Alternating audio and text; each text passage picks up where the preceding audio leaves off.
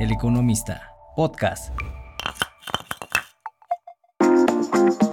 Bienvenidos y bienvenidas a este episodio del podcast Ladrillos, Chips y Centavos de Econohabitat. Ladrillos, chips y centavos. La sección de información inmobiliaria del periódico El Economista. De Econohabitat.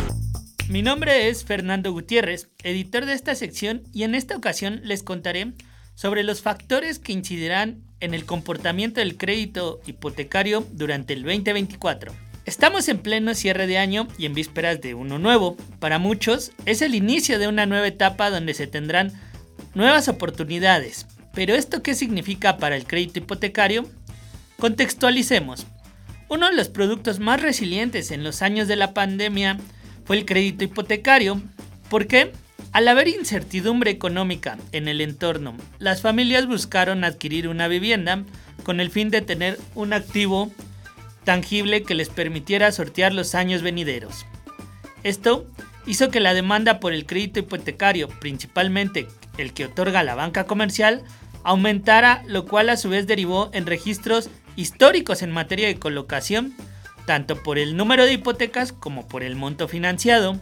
Sin embargo, la realidad alcanzó a este tipo de financiamiento. En un contexto de tasas altas provocadas por la política de Banco de México para combatir la inflación, la colocación de créditos hipotecarios ha disminuido durante este año. Si bien las entidades financieras han respondido con algunos ajustes en sus productos, como aumentar el plazo promedio de los financiamientos de 20 a 30 años para no desperfilar al cliente, al parecer, el balance al finalizar el año será negativo. ¿Por qué lo decimos? Vámonos a las cifras. En su más reciente boletín estadístico hipotecario, la Asociación de Bancos de México registró que de enero a julio de este año, el balance del mercado fue el siguiente. 251.200 créditos otorgados entre la banca comercial y organismos públicos de vivienda como Fobiste e Infonavit.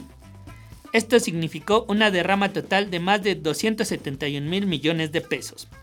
Si bien vemos que la colocación continúa, ya lo hace a un menor ritmo, pues existe una disminución anual de 9.5% por número de financiamientos y de 4.3% en términos reales por monto colocado.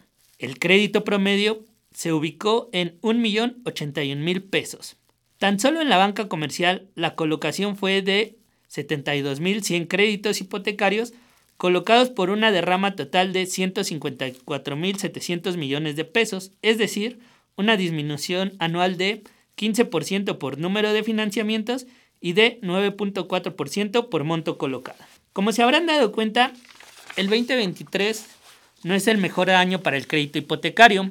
La alta inflación y el alza en las tasas de interés ha provocado incertidumbre en la demanda. Esto pese a que algunas instituciones han modificado sus productos e incluso han lanzado algunos nuevos para poder retomar el dinamismo de años anteriores. ¿Por qué lo hacen? Como lo hemos explicado en Econohabitat, el crédito hipotecario representa actualmente 20% del balance total del gremio bancario, es decir, es un producto importantísimo para los bancos. En este contexto, es importante mencionar los factores que incidirán en el dinamismo del crédito hipotecario para el siguiente año. De acuerdo con la consultora inmobiliaria TINSA, estos son los factores que incidirán en el comportamiento de este financiamiento en el 2024. Número 1. Tasa de interés. Actualmente, la tasa de interés promedio del crédito hipotecario se ubica en 11.42%, cuando hace un año era de 11.11%.